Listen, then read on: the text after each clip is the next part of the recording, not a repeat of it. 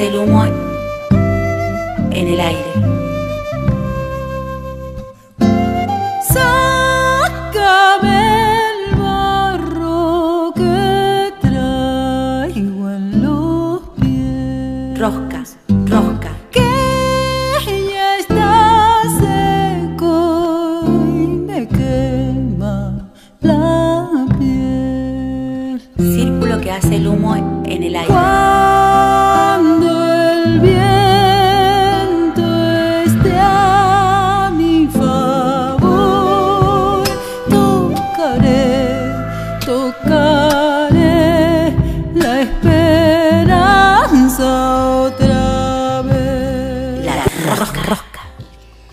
Buenas, buenas, aquí nuevamente para compartir la columna Bailar y Vivir, Vivir y Bailar.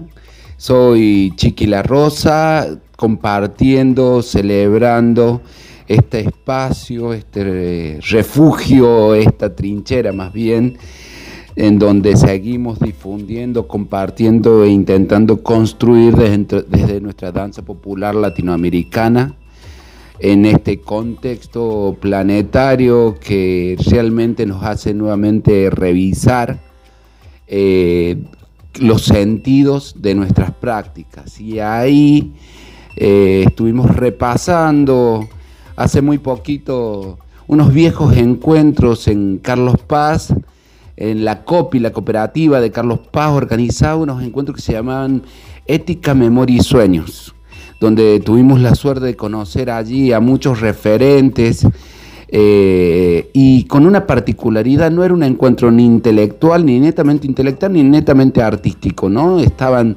distintos pensadores, recuerdo una de las primeras veces que me encontré con Roberto Tato Iglesias, el educador popular, Cito Lema, pero también, también estaba Hammer Lima Quintana, Liliana Herrero.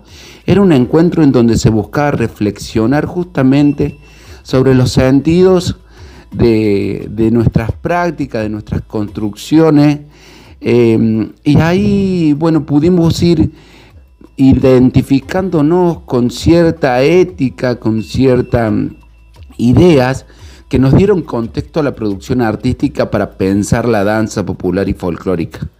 Y en este tiempo hoy de pandemia, donde nos cuesta acreditar nuestros sentidos, sobre, sobre todo por no poder hacer presencia eh, tangible de la danza en cuerpos presentes, tanto bailando en una peña y habitando los distintos espacios donde la danza ha salido y sale a, hacerse presente para poner, interpelar, preguntarse sobre el contexto que nos toca vivir, se nos volvió esta pregunta. Y se nos volvió leyendo distintos libros ahí, un, libro muy interesante que estuve trabajando. Es un manual, fíjense en su nombre, Manual de Emergencia para Prácticas Escénicas. No sé, la verdad que sale en internet, lo conseguí en un viaje en una librería de artes escénicas, pero ahí relata sobre otro libro que se llama, fíjense, en otro libro con título disparatado. El, libro se, se denomina A veces me pregunto por qué sigo bailando. Y la verdad ya nomás con ese título nos dejó una atención para ver si en este tiempo distinto le seguimos encontrando sentido al por qué seguir bailando. ¿Por qué seguimos parándonos en esta trinchera de la danza popular para querer construir o aportar hacia la construcción de una realidad distinta? ¿no?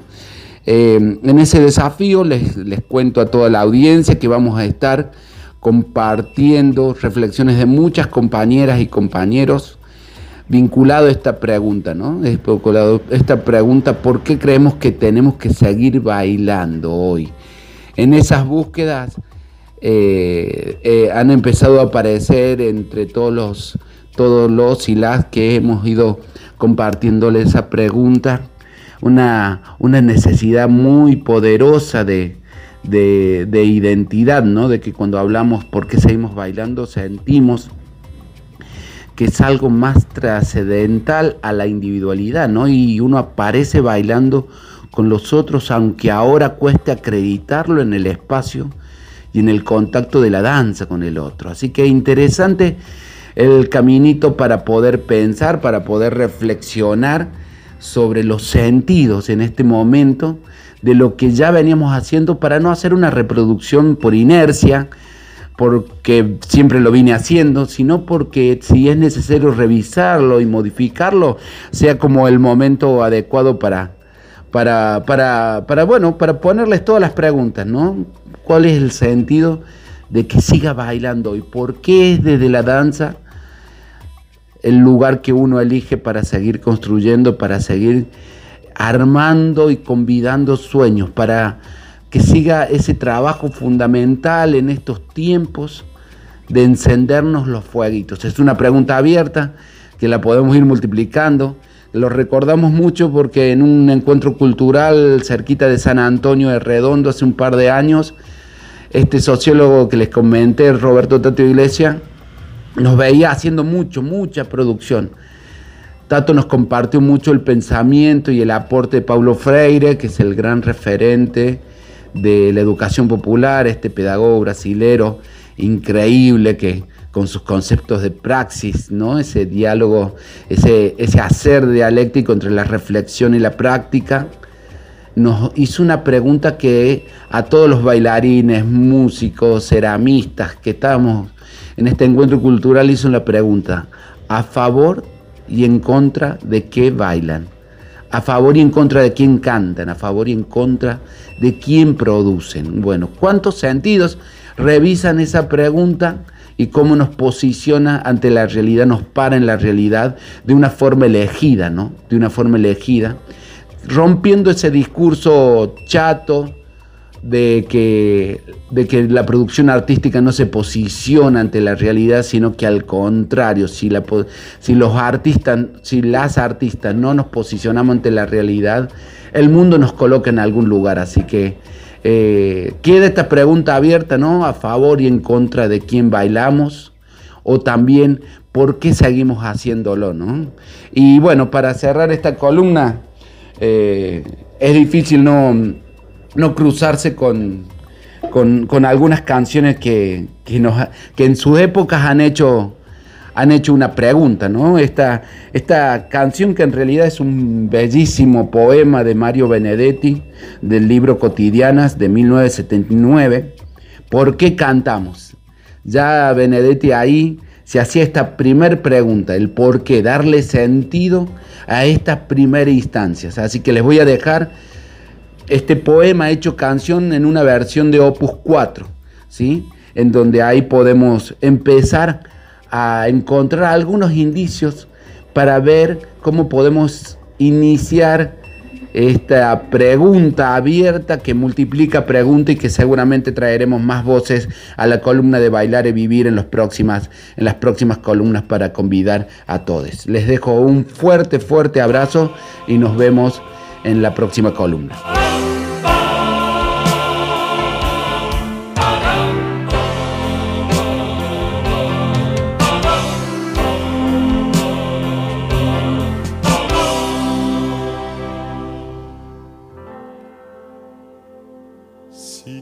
Cada hora vino con su muerte, si el tiempo fue una cueva de ladrones, los aires ya no eran los buenos aires, la vida nada más que un blanco móvil. Usted preguntará por qué cantamos si los nuestros quedaron sin abrazo, la patria casi muerta de tristeza, el corazón del hombre se hizo añicos antes de que explotara la vergüenza. Usted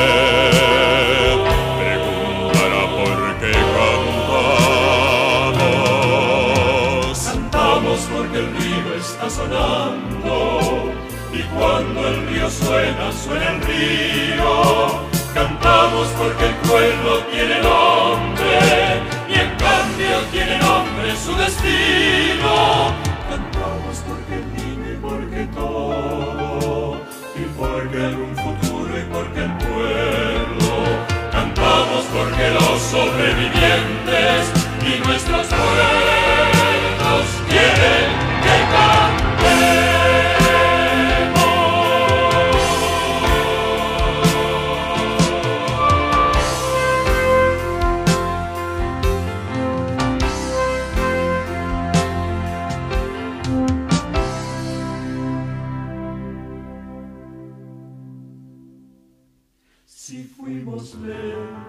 como un horizonte, si aquí quedaron árboles y cielo, si cada noche siempre fue una ausencia y cada despertar un desencuentro.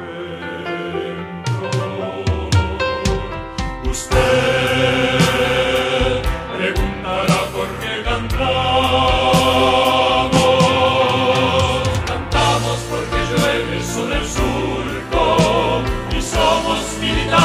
de la vida. Y porque no podemos ni queremos dejar que la canción se haga ceniza. Cantamos porque el grito no es bastante y no es bastante el llanto ni la bronca. Cantamos porque creemos en la gente y porque venceremos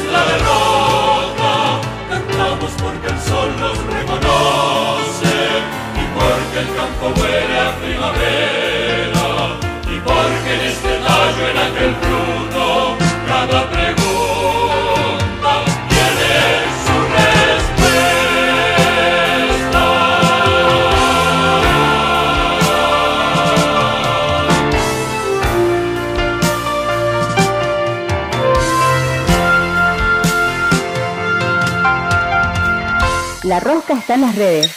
La rosca está en las redes. La rosca. Seguinos en Instagram y Facebook.